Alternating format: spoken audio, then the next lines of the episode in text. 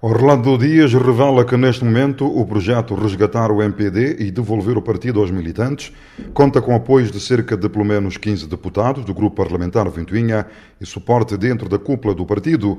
O deputado nacional e militante do MPD nega que a sua candidatura possa ser motivo de instabilidade governativa.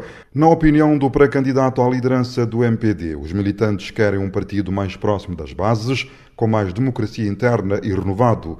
Segundo Dias, desde 2013, o partido tem vindo a descaracterizar-se, daí a necessidade de resgate e devolução aos militantes. Nós vamos aprovar todos os instrumentos, vamos passar mensagens positivas e eu estou seguro que depois eh, desta caminhada o partido estará mais unido, mais coeso, em condições de participar nas próximas eleições autárquicas e legislativas. Nós eh, queremos que o MPD volte a ser o MPD da década de 90, o MPD democrático, onde os militantes têm voz, onde há disputa, onde há democraticidade, onde há respeito à diferença, porque o MPD não é uma sociedade anónima, nem é, é propriedade de ninguém. Portanto, o MPD é um partido de todos nós. E a disponibilidade manifestada por Orlando Dias é bem vista pelo analista político José António dos Reis, considerando que isso só contribui para a vitalidade interna e abertura para o escrutínio de novas ideias e projetos de liderança partidária.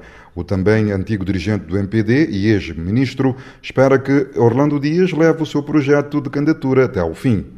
Não só disputar cargos de direção, como de eh, ter perspectivas eh, diferentes e essas perspectivas eh, são postas na mesa para o debate. Portanto, é sempre positivo e isso pode contribuir para a clarificação política no, no partido, para manifestação de pluralidade e, perspectivas e diferentes, na, quer do ponto de vista programático, quer do ponto de vista de liderança, de gestão partidária, é sempre positivo. Analista político José António dos Reis a considerar positiva a intenção manifestada pelo deputado Orlando Dias de concorrer à liderança do MPD nas diretas agendadas para o início do próximo ano. Cidade da Praia, Voz da América, Eugênio Teixeira.